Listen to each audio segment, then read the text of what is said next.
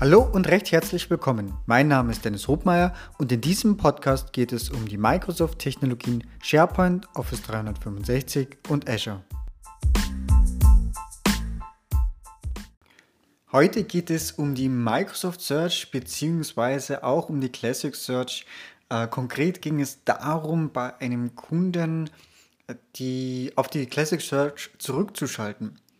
So, jetzt ist ja aktuell so, es ist ja vor ein paar Monaten hat der Microsoft die Microsoft Search ähm, freigeschaltet. Das heißt, in allen Tenants habe ich jetzt, wenn ich mich auf SharePoint bewege, überall diese Suchbox oben direkt in dieser Titelleiste drinnen. Ne? Also da, wo der App Launcher ist, das Logo steht, wo ich bin, also SharePoint Office 365. Dann habe ich die große Suchleiste und dann noch meine Einstellungen, Benachrichtigungen, Namen.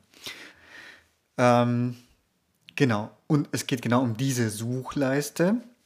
Denn was in diesem Zuge auch passiert ist, dass diese Suchleiste immer auf die Microsoft Search geht. Jetzt habe ich aber vielleicht auch noch, ähm, vielleicht auch gerade jetzt nur betreffen, dass wir gerade noch in so einer Übergangsphase sind zwischen Classic Search und äh, Microsoft Search.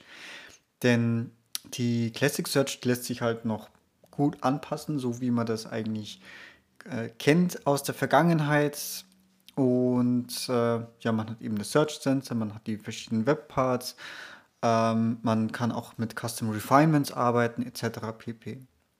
Die Microsoft Search hingegen, die ist zumindest aktuell noch, ähm, kann man sie nativ jetzt nicht direkt bearbeiten. Ich habe zwar schon was gesehen, dass man auch, ähm, das glaube ich auf GitHub so eine äh, entsprechendes Repository, wo es Modern Pages, Webparts gibt, wo man sich wiederum selber eine Seite zusammenbauen kann, um das dann im Prinzip wieder ein ähnliches Ergebnis zu erhalten. Ähm, aber wie gesagt, zurück zum Anfang bei dem Kunden, der hatte eine angepasste Classic Search und stand jetzt vor dem Dilemma, uh, jetzt mit dem Umschalten über die Modern Search äh, ist aktiv und seine Anpassungen, das was über die Suche war, das war jetzt auf einmal uneinheitlich, weil diese Searchbox da oben, die ist ja immer da. Und wenn ich darüber was eingegeben habe, lande ich auf einer anderen Suchseite als vorher. So, man kann das, diese, das Verhalten also beeinflussen. Und zwar ist das eine Pro-Site-Collection-Einstellung, und äh, ja, eigentlich zieht wie bislang auch, was ich dort eingestellt habe. Das heißt, oftmals habe ich ja dann direkt das Search Center definiert und habe dann die, ähm, in den Site Collection Einstellungen gibt es eben den Punkt Site Collection Administration Search Settings. So, und da kann ich eben eine Search Center URL angeben und standardmäßig ist das einfach slash search slash Seiten oder Pages. Äh, beziehungsweise standardmäßig ist es leer und dadurch kann ich auf das Classic Search Center verweisen.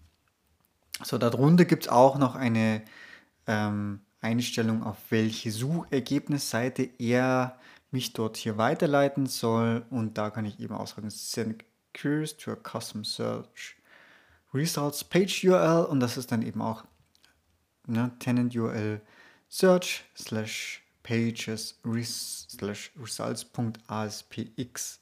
So, wenn ich diese zwei Sachen gemacht habe, dann dauert es ein bisschen.